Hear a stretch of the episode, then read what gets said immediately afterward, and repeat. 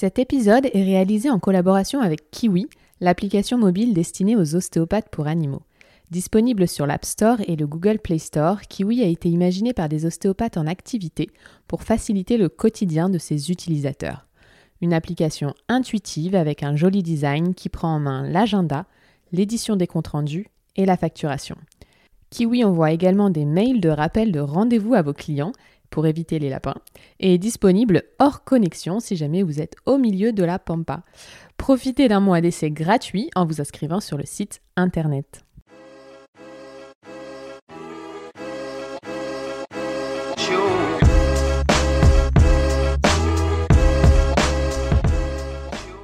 Bienvenue sur Mordant, le podcast sur la santé et le bien-être animal. Je m'appelle Mathilde Chalut-Natal et je suis ostéopathe animalier. Passionnée par mon métier, j'avais envie d'aller plus loin dans la connaissance du vivant et c'est ainsi que j'ai décidé de partir à la rencontre des acteurs de la santé animale. Dans ce podcast, je vous partage mes discussions avec des vétérinaires, des ostéopathes, des comportementalistes, des sportifs de haut niveau et bien d'autres. J'espère qu'à votre tour, vous enrichirez vos connaissances sur le monde du vivant. Bonne écoute Aujourd'hui, je reçois à mon micro Manon Chamaillou, étudiante en cinquième année d'ostéopathie animale, qui va nous partager un projet solidaire assez incroyable. Je ne vous en dis pas plus et vous laisse le découvrir à travers ces mots. Avec Manon, on a parlé d'humanitaire, de safari, de clinique vétérinaire mobile et de tribu Maasai. Je vous souhaite une bonne écoute. Bonjour Manon. Bonjour. Bienvenue chez moi. Merci d'être venue euh, jusqu'à Aix-en-Provence pour ce podcast. Un petit peu différent des autres. Tu n'es pas une professionnelle mais une étudiante pour nous présenter euh, un projet très très intéressant en ostéopathie animale. Alors pour commencer, je te laisse te présenter. Ben, merci déjà pour euh, ton accueil et ton invitation. Donc j'ai 22 ans, je viens de Toulouse et je suis en cinquième année d'ostéopathie animale et je suis aussi responsable du pôle solidaire de l'UFOA depuis octobre 2022. On reparlera de ça euh, juste après, mais déjà, on va peut-être parler de tes études. Euh, comment tu as découvert le métier d'ostéopathie animale? Est-ce que c'était dans le monde de l'équitation ou euh, ailleurs? Alors, pas du tout. Je viens pas du tout du monde de l'équitation. Ah, donc j'ai connu ça, change un peu. J'ai vraiment connu par hasard. je connaissais l'ostéopathie humaine, euh, mais je ne savais pas du tout que l'ostéopathie animale existait. Et c'est en me renseignant justement sur les écoles d'ostéopathie humaine que j'ai découvert par hasard l'ostéopathie animale et que je me suis dit Ah, mais c'est trop génial, il faut que j'essaye ça. Donc j'en ai parlé à mes parents qui connaissaient pas du tout, qui ne savaient pas que ça existait, mais euh, quand même ils m'ont fait confiance pour, euh, pour essayer là-dedans. Et voilà comment je me suis retrouvée à 5 ans d'études d'ostéopathie animale. Et est-ce que ça répond aux attentes que tu avais ce métier? Parce que du coup, tu as découvert ce métier en te renseignant sur sur l'ostéopathie humaine, mais même en se renseignant sur l'ostéopathie humaine, moi aussi j'avais fait ça, on se rend pas compte de ce que c'est vraiment l'ostéopathie. On pense que c'est oui une pratique euh, thérapeutique euh, manuelle, externe, qui a de la science, de la manipulation, mais quel est le concept? On ne sait pas trop. Est-ce que ça a répondu à tes attentes euh? Eh ben, j'ai un petit peu découvert en fait au fur et à mesure ce que c'était parce que oui, comme tu dis, je connaissais le concept, mais euh, on apprend vraiment ce que c'est quand on le vit, quand on l'apprend, enfin quand on est en, en cours et qu'on a justement des professionnels devant nous qui nous apprennent, qui nous donnent leur expérience. Et après, ça a totalement répondu au mode de vie que je visualisais pour plus tard. Et euh, je suis très contente d'avoir choisi cette voie-là. Qu'est-ce que tu visualisais comme mode de vie? Euh, À l'extérieur surtout, pas dans un bureau enfermé. Euh, donc euh, dans, des, dans le plein air et avec des paysages euh, tous les jours, aller voir quand même du monde, parce que je suis quelqu'un sociable et donc je trouve que l'humain est aussi très important dans ce genre de profession. Et être en compagnie des animaux, que ben, je pense comme tout ostéopathe animalier a toujours rêvé de être tout le temps avec des animaux. Mm. Et comment tu vis tes études alors au niveau, est-ce que tu trouves ça dur, beaucoup de travail, de mémoire, tout, raconte-nous alors je trouve que ça dépend beaucoup de qui on est et de l'investissement qu'on met dedans. Parce que les écoles en tant que telles, euh, je trouve pas que c'est si compliqué, mais être un bon ostéo est compliqué. Parce que euh, tout ce qu'on apprend, il faut le savoir euh, toute notre vie, il faut se mettre à jour tout le temps. Et donc si on n'est pas investi là-dedans, là ça devient compliqué pour réussir dans, dans cette voie-là. C'est quoi pour toi être un bon ostéo? Être à l'écoute à la fois donc du, de l'humain qu'il y a derrière l'animal. Ouais, finalement, il y a beaucoup d'humains. Oui, il y a beaucoup d'humains et, euh, et, savoir énormément s'adapter à l'animal. C'est euh, s'adapter, et ça c'est ce qu'on apprend beaucoup euh, pendant nos études et euh, sur soi-même, on apprend à faire un gros travail sur soi-même. Et c'est ce que j'ai aimé dans ces études, c'est que ça m'a beaucoup mis remis en question moi-même pour euh, réussir en fait à, à, traiter des animaux. Parce qu'il faut être bien soi-même pour... Euh, ah, c'est génial. Bah, la semaine dernière, j'ai enregistré un podcast. Je pense qu'il ne sera pas sorti quand je sortirai celui-là. Avec euh, Fanny Marshall. Donc, on a déjà fait un sur la communication animale. Mais celui-là, il parlait plus de développer l'intuition du, du, thérapeute. Et du coup, ça, ça parle du développement du thérapeute, en fait. De comment se connaître soi pour être meilleur thérapeute, que ce soit ostéo ou autre. Et, et toi, tu t'en rends compte bah, dès tes études. Donc, c'est c'est hyper bien. Je trouve que c'est bien. Je pense qu'il y en a qui ne se rendent pas compte tout de mm. suite ou jamais, je sais pas mais selon si euh, on est impliqué ou pas. En fait, c'est ça. Pour moi, l'investissement, c'est quand même le B à base pour, euh, même pour plus tard, faire sa clientèle, faire, euh, se faire connaître, parler de soi. Et puis, si en tant qu'étudiant, on ne le comprend pas, ne serait-ce que pour une, une recherche de stage, qu'il faut appeler, qu'il faut rechercher, il faut chercher, il faut chercher. Plus tard, quand on sera professionnel, ça va être beaucoup plus compliqué si on n'a déjà pas fait ce travail en amont. Et est-ce que tu vis à ce. Est-ce que tu stresses, pardon, à ce plus tard qui n'est pas si loin que ça, puisque tu es en cinquième année? Pour pratiquer maintenant, il faut euh, valider le CNOV, cette validation de compétences. Est-ce que tu, tu, stresses par rapport à cet examen, par rapport euh, à, le fait de créer une clientèle, patientèle? Alors oui, euh, et je pense que heureusement. Et non, parce que actuellement, je fais quand même beaucoup de choses, donc j'essaye de rester dans le moment présent tout en ayant cette euh, idée de ah bon, ben, c'est bientôt quand même euh, qu'il va falloir euh, passer le KNOV, commencer à, réfléchir à l'entreprise, à tout ça. Sachant que j'ai quand même fait un projet d'installation l'an dernier, donc ça m'a un peu rassuré sur tout ça. Et donc là, voilà, je suis vraiment dans mon mémoire, dans l'organisation du projet dont on va parler. Donc euh, ça me permet de vider un peu ma tête sur tout ça et, euh, après d'y revenir euh, au moment venu. Hmm. je te dis ça parce que moi on me contacte beaucoup avec ces questions-là tout de suite quoi. je suis pas encore à l'école, je rentre, mais combien tu gagnes, quel est ton salaire, direct quoi. C'est ça les messages que j'ai sur Insta. Quel est ton salaire? Est-ce qu'on peut Il y a encore de la place? Est-ce que si? Est-ce que ça marche les réseaux? Je trouve que les questions, bah, elles sont mal tournées quoi. Et puis hmm. c'est un peu direct trop financier au lieu de, je sais pas. Et puis je trouve qu'il n'y a pas une réponse exacte parce que, comme je dis, ça dépend énormément de, de, chacun, de la région où on est et de l'investissement qu'on met dans, dans réussir sa vie en tant qu'ostéopathe animalier. Je suis d'accord, comme toute profession libérale finalement. Alors, on va parler du projet, mais le projet, donc, euh, ça commence avec l'UFEOA. C'est ça, donc l'UFEOA que j'ai rejoint euh, suite au Symbiose Ostéo 2. Euh, ça a commencé du coup avec une campagne de recrutement de l'UFEOA D'ailleurs, l'UFEWA, on en parle avec deux épisodes avec Marie Salabert. Donc, euh, je fais référence à ces deux épisodes si vous voulez les écouter concernant le métier d'ostéopathe animalier et euh, le congrès aussi. On a parlé du congrès Symbiostéo. C'est ça. Et donc, suite à ça, ben, euh, ils m'ont contacté et j'ai appris qu'il y avait le pôle solidaire que je connaissais pas avant et qui correspondait en fait totalement à ce que moi je recherchais. Donc, aider les animaux et les structures euh, qui étaient dans le besoin et pouvoir en fait euh, pratiquer l'ostéopathie dans un but euh, d'entraide. Donc pôle solidaire, ça s'appelle l'OAS, c'est ça? L'OAS solidaire, les ostéopathes animaliers solidaires, qui fonctionnent en fait avec des responsables régionaux, donc un peu partout en France, et qui ont pour but d'organiser justement des actions en France et à l'étranger avec justement le projet Tendostéo qui arrive.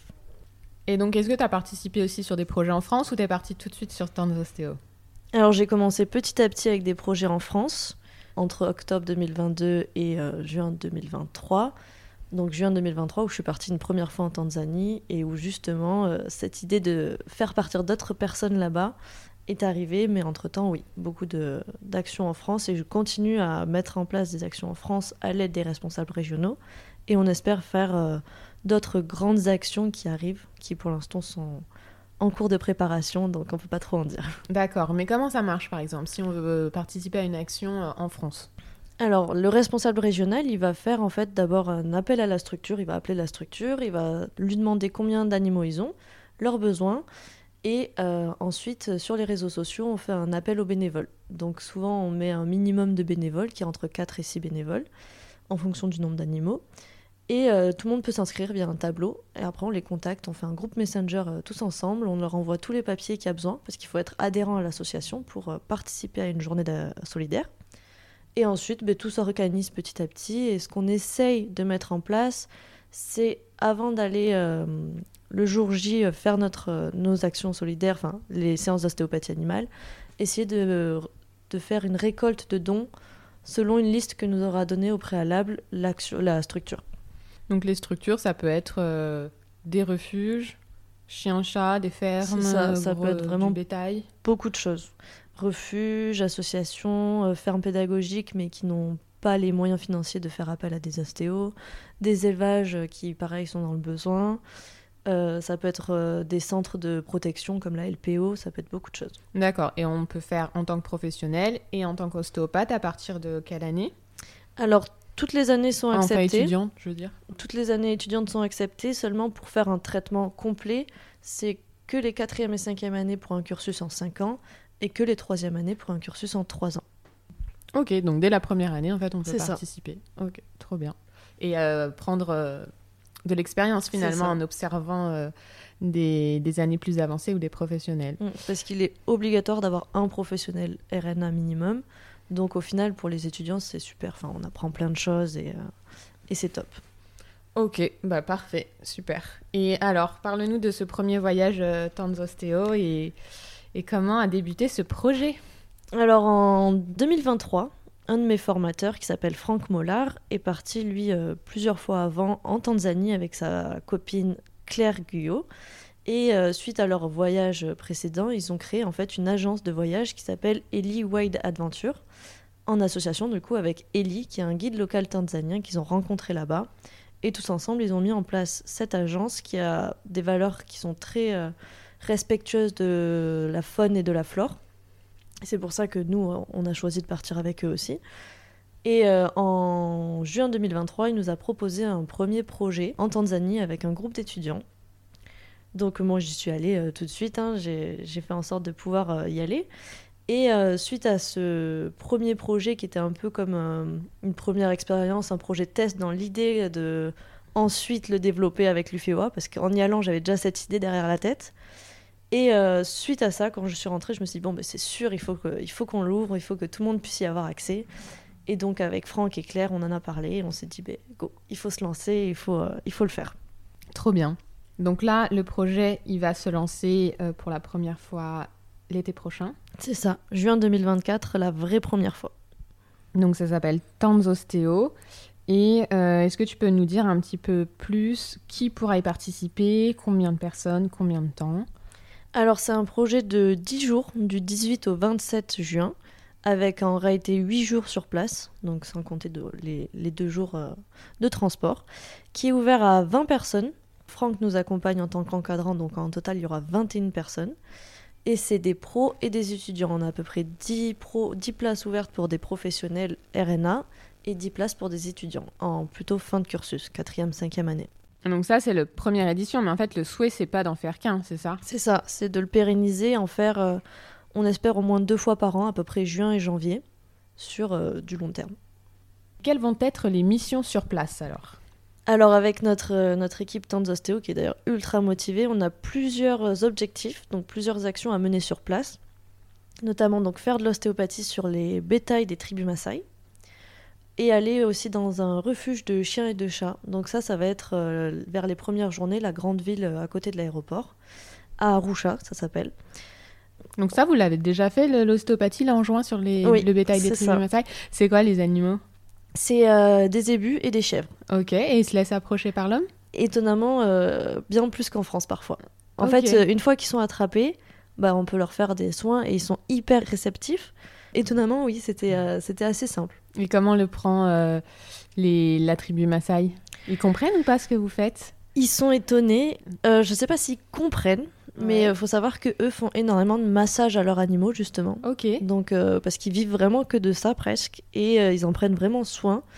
Donc ils étaient étonnés de voir ce qu'on fait, mais plutôt euh, contents. C'est pour euh, la viande ou le lait? Alors les deux. Et en fait, ils s'en servent pour le lait, le sang et la viande. D'accord. Voilà. Et il faut savoir vous, que c'est leur vous source traitez principale. tout, toutes Oui. les, les bêtes, que ce soit euh, à des fins de viande, sang ou de lait. euh, C'est ça. En fait, euh, ils sont tous mélangés. Et il faut savoir que c'est vraiment leurs, leurs animaux de bétail, c'est les zébus et les chèvres. Ils vont aussi avoir des poules, mais par contre, les poules, par exemple, c'est plus comme un animal de compagnie pour eux qu'un animal de rente. Ok, mais ils mangent leurs œufs. Ils les vendent. Ils les mangent pas, ils les vendent. Ok. Voilà, par exemple. Ok, donc euh, il y aura de l'ostéopathie sur le bétail des tribus Maasai. C'est ça. Rien que ça, c'est ouf. Mm. Ok. Euh, vas-y, continue. Euh, donc ensuite, on a contacté un refuge canin et félin, donc vraiment type SPA comme en France, là-bas sur place. Donc pareil, on va leur proposer de faire des séances d'ostéopathie. Et nous, ce qu'on aimerait, c'est aussi pouvoir apporter des dons matériels comme des lestes, des colliers, des jouets, des friandises. Et quel est le rapport, je sais pas si tu le sais, le rapport des Tanzaniens avec justement les chats et les chiens? Euh, les animaux domestiques, est-ce qu'ils en ont ou c'est plus pour garder le bétail? C'est très rare qu'ils aient des animaux domestiques. C'est vrai que les chiens, c'est plutôt pour de la protection, mais même ça, ça reste assez rare. On les voit en fait souvent hein, dans la rue euh, traîner, mais il n'y a pas grand monde qui s'en occupe. Ils sont là. Ils sont à tout le monde. Mais voilà. Mm. Et le chat, donc il y a des chats également. Il y a des chats, mais c'est assez rare à voir. Nous, on en a vu très très peu dans les rues ou quoi. Euh, donc je ne sais pas vraiment. Je pense que il y a des chats d'Afrique qui ressemblent à nos chats domestiques en Europe, mais c'est des chats qui sont euh, sauvages. Ouais, qui sont mm. sauvages euh, dans le biotope en fait. J'en avais vu en Afrique du Sud et ça ressemble vraiment mm. fortement à nos chats, mais c'est pas les mêmes.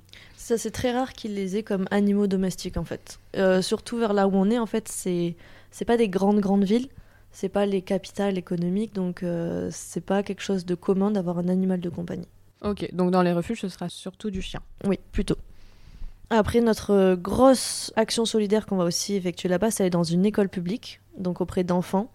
Et on va faire des euh, activités surtout euh, ludiques et en échange avec eux. On aimerait que eux nous apprennent des choses qu'ils font là-bas sur place et nous qu'on leur parle un peu d'ostéopathie animale sous forme d'activité. On est en train d'y réfléchir.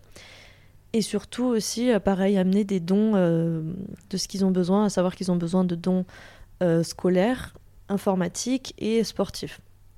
Donc euh, la première fois où on est allé les voir, on est déjà allé voir cette école, on a fait un tournoi de foot avec eux, ils étaient super contents et donc là pareil, on est en train de réfléchir à plein de petits, petites actions, petites choses à faire avec eux pour que ce soit en fait une journée agréable et, euh, et euh, de bonheur pour eux, pour nous et voilà. Vous parlez anglais ensemble ou il y a un interprète? Alors, on parle anglais, mais ils n'ont pas encore tous appris à parler anglais, les enfants. Mais on va savoir qu'on est avec trois guides, et les trois guides parlent le Swahili, la langue en Tanzanie, donc ils nous aident à traduire. Ok. Donc il y a des échanges possibles quand même. C'est ça. Et puis on se comprend même sans, sans parler la même langue. Ouais, le foot c'est universel, je pense que ça, passe. c'est ça, il y avait du foot, il y avait de la danse et puis chacun. C'était chouette. Vraiment, c'était chouette. Et ensuite, du coup, on va aller dans un centre qui s'appelle le Kilimanjaro Resource Center. C'est un peu un tout nouveau centre qui est euh, en train de voir le jour, qui euh, cherche à faire de l'écotourisme et à sensibiliser sur la bonne cohabitation et entente entre la faune sauvage et les populations locales. Donc pour ça, ils mettent en place plusieurs actions, plusieurs choses, comme par exemple l'apiculture. Ça fait euh, détourner les éléphants des cultures.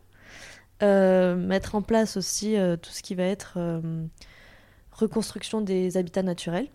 Et pareil, autour de ce centre, en fait, il y a plein de villages Maasai et ils vont regrouper les animaux pour qu'on puisse faire des séances d'ostéopathie au même endroit sur des animaux plutôt de bétail. Donc de nouveau là du bétail, plus euh, une ouverture sur euh, la faune et la flore euh, africaine. C'est ça.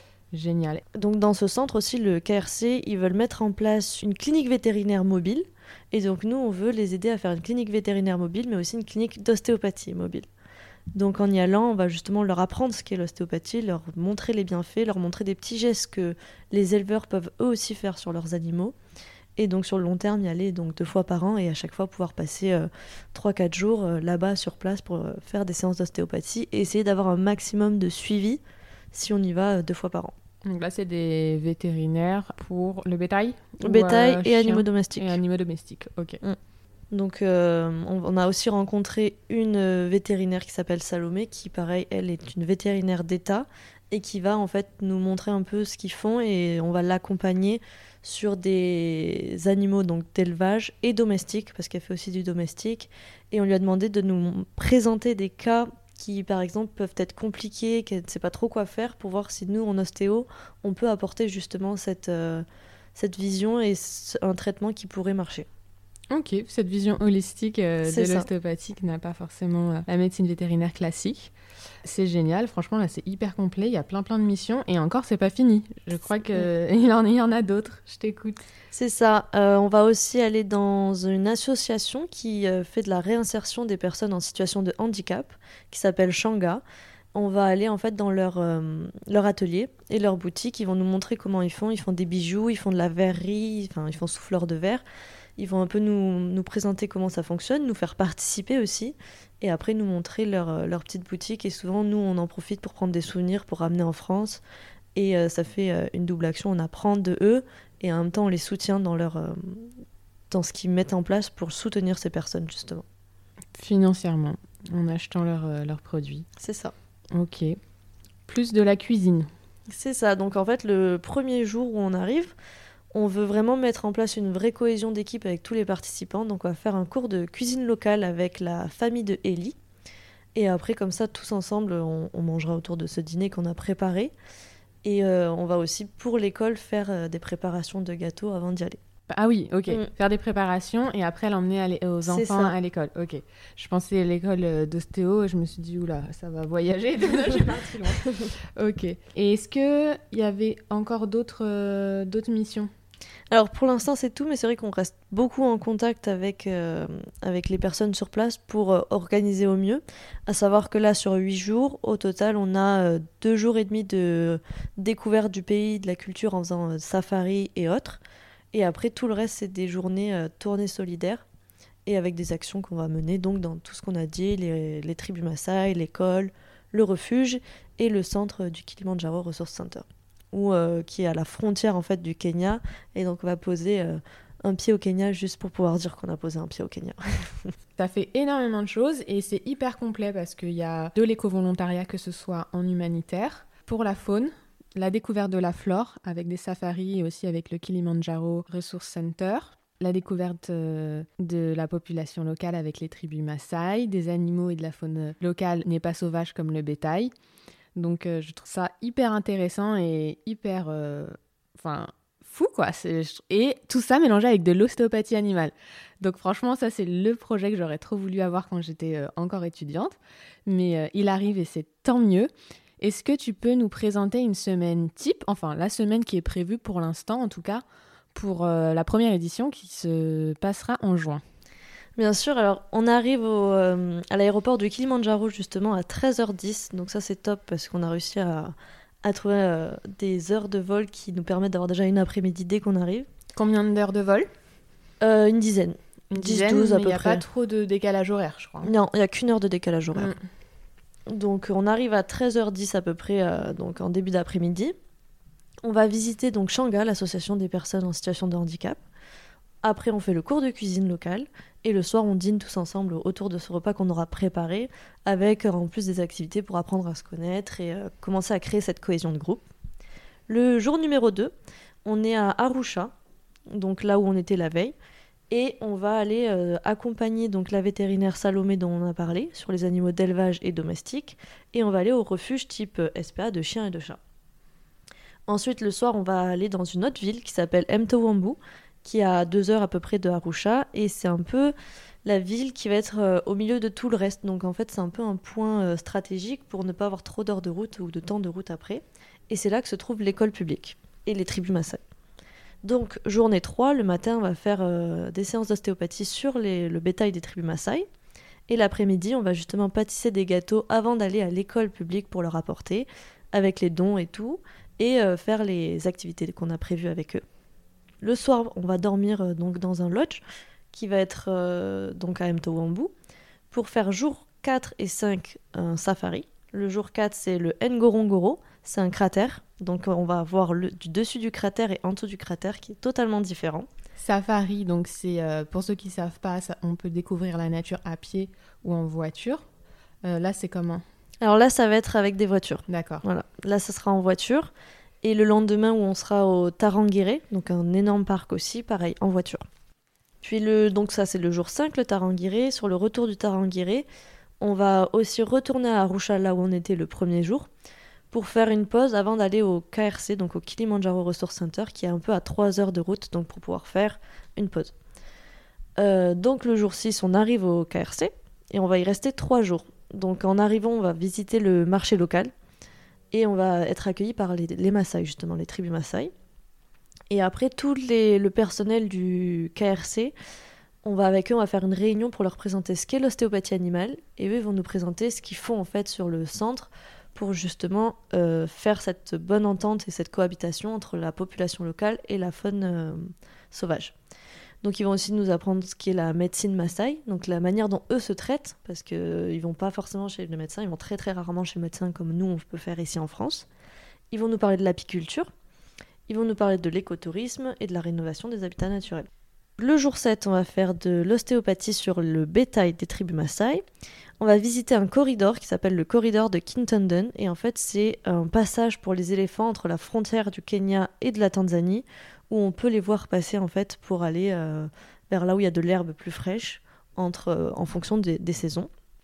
Et on va faire, euh, on, peut, on, peut dire un safari, mais à pied du coup, on va marcher dans une forêt qui a été créée par les colons anglais en 1950. C'est une forêt de pins et en fait, ça donne vraiment un, espace, un environnement assez magique, un peu sorti de nulle part. Et au passage, on pourra aller jusqu'au Kenya, mettre un pied au Kenya et euh, le soir, on rentre et on dort dans le village euh, du KRC. Et là, à pied, pas de risque de rencontrer des animaux sauvages féroces ou des braconniers ou. Alors, des braconniers là-bas, non. Mais on sera bien entouré de rangers. Ok, Voilà. voilà. Pour rassurer tout le monde. Voilà, voilà. Non, y a, vers ici, il n'y a pas de, de soucis. C'est vrai que les safaris, par exemple, Ngorongoro et Tarangire, là, il y a beaucoup plus d'animaux, on va dire, euh, comme des lions. Donc là, Donc là, il euh, sera possible d'en observer. Oui, oui. Génial. Oui. On a réussi, nous, la première fois, à voir tous les animaux sauf le rhinocéros parce qu'il n'y en a qu'une trentaine dans le Ngorongoro, qui est immense. Donc on espère que cette deuxième fois, on arrivera à en voir. Tous les animaux, c'est tu parles du Big Five. Ouais. Éléphant, rhino. Ah, j'ai pas révisé à mon avis. Girafe, Girafe. euh, buffle, lion, jaguar. Euh, pas jaguar, léopard. Il n'y a pas, ja- y a pas girafe. Il n'y a pas girafe. Euh, donc le Big Five, c'est rhinocéros, buffle, léopard, lion et euh, éléphant. Ok, ouais, c'est ça. Ouais. Et on voit plus de girafes et de zèbres, même s'ils sont pas dans le Big Five, ils sont quand même, euh, C'est ça. ils sont quand même en voie d'extinction. Enfin, Mm. je sais pas si c'est ça le terme, euh, mais il y en a de moins protéger. en moins, quoi. Voilà, Mm. c'est ça. Il faut faire attention. Et euh, bah, à savoir qu'on voit énormément de buffles, alors que pourtant ils font partie du Big Five. Donc euh, pareil, il faut euh, faire attention euh, au braconnage et tout ça. Et nous, justement, en, en allant dans les parcs, les safaris, notre but c'est de rester dans le respect de l'animal. Où souvent dans les safaris, on peut voir des voitures qui s'attroupent autour des animaux. Nous, on fait pas ça. Justement, on va un peu dans les coins où il y a personne. Et des fois, ça nous permet de voir des animaux de très très près, euh, seuls en fait. Donc rester dans le respect de l'animal et, euh, et euh, les observer. Mm. observer Peut-être euh, ramener des jumelles alors. Oui, c'est bon. Moi, j'ai fait l'investissement de jumelles. Ouais, et- ouais, parce que parfois, faut ramener. pas trop se rapprocher Mm. pour pas qu'ils aient peur de l'humain. Enfin, ça. pour pas justement qu'ils s'habituent à l'humain et garder cette peur. euh, parce que ce sont des espèces sauvages et le but c'est pas de les approcher ou de les toucher en fait. Mm. Et on sera accompagné donc euh, de guides qui conduisent les voitures et ils sont extrêmement forts, hein, de euh, 50, enfin de plusieurs mètres, ils arrivent à vous dire quel est l'animal, euh, le sexe, l'âge, alors que nous on les voit à peine parfois. C'est incroyable. Bah, déjà de incroyable. les repérer, Ouais. de partir à leurs traces, ils regardent les traces. Est-ce que c'est frais, C'est pas frais, dans quel sens? Ça c'est juste les traces au sol, mais il y a aussi euh, si l'arbre a été couché, Mm. a été coupé. Ils savent qui a mangé. euh, ouais, si c'est un rhino, un éléphant, en fonction de comment la branche a été cisaillée par rapport aux dents. Euh, bah, je dis ça parce que j'étais en Afrique du Sud aussi cette année et en fait. euh, Ils sont bah, trop 15 forts. jours avec des rangers, après j'ai trouvé ça trop fort. D'ailleurs, normalement, il y a un podcast avec une rangers que j'arrive pas à voir mais qu'on va faire. Euh, ça fera suite à cet épisode au Mm. final pour, euh, pour parler vraiment plus de la faune et de la flore et c'est vraiment incroyablement intéressant et technique en fait. On, Ouais. on se rend pas compte une... Ils sont, ils sont extra. On se dit qu'ils connaissent juste les animaux, ils les protègent. Non, non, ils connaissent par cœur et la faune et la flore. Mm. Ils chaque connaissent tout. espèce, chaque brin d'herbe, chaque oiseau, alors qu'il y en a des, oh, des centaines, des milliers Mm. des oiseaux, le, le bruit Ouais. des oiseaux. Il fallait qu'ils apprennent les chants par cœur. Et on Oh là les, là, les enfin, voit à des, à des hauteurs, les oiseaux, ils arrivent à vous dire euh, quel est l'oiseau, alors que nous on voit juste une tache noire et on se dit euh, bon bah d'accord. Du coup, s'il y a Ouais. cet oiseau à cette température-là, à ce matin-là, ça veut dire ça, ça, ça. Enfin bref, c'est une science. Ouais, Trop ouais. intéressant. Donc là, c'était pour le safari. Je sais ça. plus on était dans le- la journée. Ah oui, c'était la balade euh, dans la forêt de Mm. pins. C'est ça, c'est ça. Après, normalement, il n'y aura aucun risque là pour les animaux et puis on est bien encadré. Et le lendemain, on va aussi faire une randonnée à pied donc autour du euh, KRC pour euh, le dernier jour euh, tranquillement finir et après on rentre à l'aéroport et retour en France. Avec plein d'étoiles dans les yeux et de souvenirs dans la tête. À savoir qu'on va quand même laisser les participants aller dans des boutiques que nous on avait vues de souvenirs, enfin des boutiques. Je dis des boutiques, mais c'est pas du tout des boutiques comme on va trouver en France. Euh, notamment quand on va être au Mtowambu. Il y a des vendeurs de bois en fait, donc euh, de sculptures de bois, et euh, on en avait tous ramené la première fois. Il y a de tous les bois, d'ébène, de chêne, de, enfin tout type de bois. Je connais pas tous les noms des bois, mais vraiment ils font des, des, trucs assez extraordinaires et c'était super pour souvenir. Donc on laissera les participants bien sûr ramener plein de souvenirs. Voilà, donc il y a des petits temps libres, mais pas mm. énormément, parce que le, programme est quand même bien chargé, je trouve. C'est ça. Mais incroyablement intéressant. Et donc ça, c'est 10 jours. Et j'imagine que bah, ça a un certain coût. Oui, alors il euh, faut savoir que nous, donc, y a, dans le prix, tout est compris. Euh, on fait un budget maximum de 2400-450 euros. Avec le billet d'avion Avec le billet d'avion. La nourriture, euh, le lit, tout. Tout, tout, tout. Tout est compris, sauf si on veut s'acheter des souvenirs, bien sûr. mais tout est compris. Notre objectif à nous, ça va être justement de trouver des partenaires, des financements, du sponsor pour réduire au maximum ce coût et permettre à un maximum de personnes de venir selon euh, leurs moyens et essayer de laisser ça accessible à un max de personnes. Donc là, j'ai vu sur les réseaux que vous avez lancé des formulaires pour euh, les premiers euh, intéressés pour ces éditions, que ce soit en juin ou pour même l'année après, mm. fin 2024-2025. Quand est-ce que vous prenez les inscriptions? Alors du coup, les formulaires, on les reçoit petit à petit. On boucle le nombre de participants en décembre, entre le 14 et le 20 décembre. On fait un tirage au sort en fait parmi tous ceux qui se sont inscrits pour juin 2024. On fait euh, séparer professionnels et étudiants pour avoir 10 professionnels, 10 étudiants. À savoir que vous pouvez quand même, euh, donc ceux qui veulent participer peuvent envoyer un formulaire pour euh, janvier 2025, juin 2025, et comme ça on les met nous en stock et on les priorise pour la prochaine fois. Est-ce que vous avez des partenaires en vue? Est-ce que le prix pour juin 2024 peut être déjà plus bas ou pas? Alors oui, on a déjà de très bonnes pistes pour réduire ce, coût.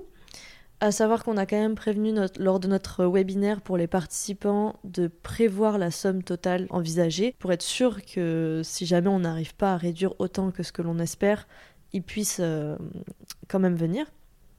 Et donc notre objectif à nous, c'est euh, une réduction d'au moins 500 euros. C'est vraiment notre objectif. À savoir qu'on aimerait cette réduction, mais aussi avoir du financement pour tout ce qui est apport de dons matériels pour l'école, pour les animaux. Donc il faut qu'on prévoit assez pour les deux. Est-ce que là, vous avez déjà des sponsors? Alors on en a quelques-uns où on sait euh, qui vont nous aider. On commence en décembre la recherche vraiment des sponsors et on essaye de viser des entreprises euh, en lien avec ce qu'on a besoin d'apporter. Par exemple, le matériel de sport, on va aller euh, vers des entreprises qui vendent du matos de sport. pour tout ce qui est animaux, ben, des petites boutiques ou des grandes boutiques aussi qui vont avoir tout ce qui est lait, collier, nourriture. Et puis après, des sponsors, euh, ça peut être des assurances, ça peut être des cliniques, ça peut être euh, vraiment plein de choses. On vise un peu tout pour le moment, en espérant euh, essayer d'impacter un maximum de personnes sur nos causes et avoir cette réduction et ce financement. Mmh. J'espère que ce podcast, en tout cas, ira dans les bonnes oreilles. Oui, déjà, Je ne sais pas s'il a beaucoup de pouvoir, mais en tout cas, sur un malentendu, ça peut toujours passer. Je suis sûre que oui. c'est notre objectif, c'est gagner en visibilité, trouver du financement et apporter des dons matériels. Ok, bah c'est génial. Est-ce que tu voulais rajouter quelque chose après cette jolie présentation? Euh, ben, on espère que du coup, euh, via ce podcast, ça vous aura intéressé, vous aurez appris un peu plus sur notre projet et que vous, voulez, vous voudriez venir ou nous aider et nous aider à pérenniser en fait ce projet euh, sur du long terme. Et toi, est-ce que tu repars là en juin? Oui, je repars. Donc c'est une organisation hein, entre le mémoire, les cours, le enfin trouver le financement quand même. Mais au final, justement, euh, c'est cette motivation qui me permet d'être bien organisée, de réussir tout ce que je veux. Donc voilà, c'est ça l'investissement pour moi aussi euh, d'un ostéo. Et si moi je veux aller en juin, mais je veux aussi y aller en, janvier, je, je, pourrais pas. J'imagine que pour le moment il y a beaucoup de demandes. Mm. Donc euh, pour l'instant on a beaucoup de demandes, donc on va essayer de faire partir un maximum de personnes. De nouvelles personnes. C'est ça. Et mais sur du long terme, après quand ça se sera vraiment posé, là oui ça pourrait être plus régulier. Génial. Ben, merci beaucoup Manon. Tu finis les cours en juin, en mai? C'est ça, Ensuite, en juin. Euh, il y aura le passage du CNOV, donc cette fameuse validation des compétences. et ensuite tu ne seras plus étudiante. Donc normalement, tu ne seras plus à l'UFEOA. En tout cas, ton temps sera pour euh, ton début d'activité professionnelle. Est-ce que tu vas continuer à travailler, à t'engager pour ce projet Tanzostéo Comment tu vois le futur? Alors, comment je vois le futur? Bah, Déjà, mon futur, il, euh, il m'a ouvert plein de portes grâce à l'UFEOA, justement. Euh, ça m'a permis de rencontrer plein de gens et de gagner en expérience. Et donc c'est vrai que quand je serai plus étudiante, normalement je ne pourrai plus être à l'UFEOA, à savoir que quand même on a un an après être sortie d'études pour continuer à être à l'UFEWA. Mais au d'un moment, il va falloir que je lègue ma place, bien sûr.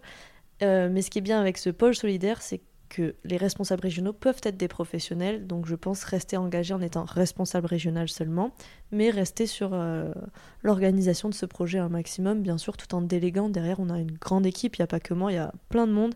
D'ailleurs, une équipe que je remercie énormément parce que. Elle on n'en a pas parlé, vous êtes combien? Vous êtes combien dans l'UFEOA et après sur le projet Tanzostéo alors dans l'UFEOA au total, je ne saurais pas te donner le nombre. Dans l'OA solidaire, on est 20. Euh, et dans le projet Tanzostéo spécifique, on est 7. Euh, ok. Bah déjà, j'imagine que les 7 personnes veulent partir à chaque fois.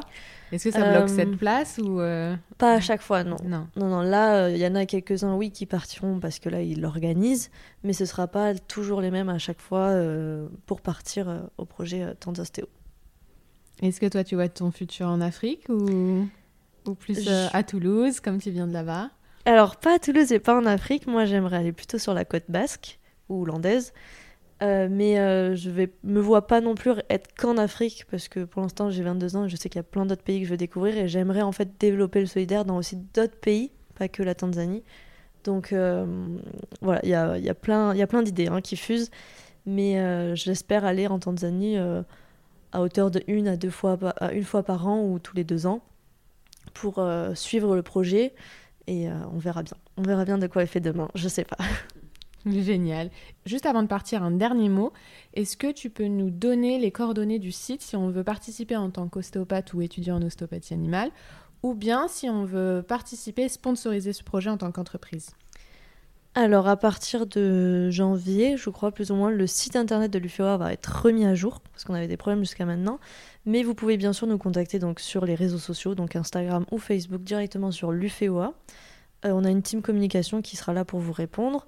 Et pour les partenaires, après on, a une, équipe euh, dans les membres du projet Tanzastéo qui s'occupe spécifiquement de la communication avec les partenaires, où on leur envoie en fait tous les documents qui peuvent les intéresser pour en savoir plus si euh, grâce à ce podcast ou sur nos réseaux sociaux, ils ont vu et ils ont entendu parler de ce projet, il ne faut pas hésiter à nous contacter. Et puis euh, nous, dans tous les cas, on va essayer de contacter de notre côté un maximum de personnes. Ok, bah, je mettrai les liens dans la description de l'épisode que vous trouvez après euh, sur votre application d'écoute, donc Deezer, Spotify, Apple Podcast ou autre. Bah, merci beaucoup Manon. Et merci à toi et longue vie à ce beau projet. Oui, j'espère. C'est la fin de cet épisode. Si le projet Tanzostéo vous fait de l'œil, il n'est pas trop tard pour proposer votre candidature pour le voyage prévu en juin 2024 et pour les suivants. Je vous laisse le lien du formulaire d'inscription dans la description de l'épisode. Quant à moi, je vous remercie pour toutes vos écoutes à chaque épisode. N'hésitez pas à parler du podcast autour de vous, à le noter avec des étoiles sur Apple Podcast ou sur Spotify. C'est gratuit et c'est le seul moyen de faire vivre le podcast. Alors merci encore et à bientôt pour le prochain épisode de Mordant.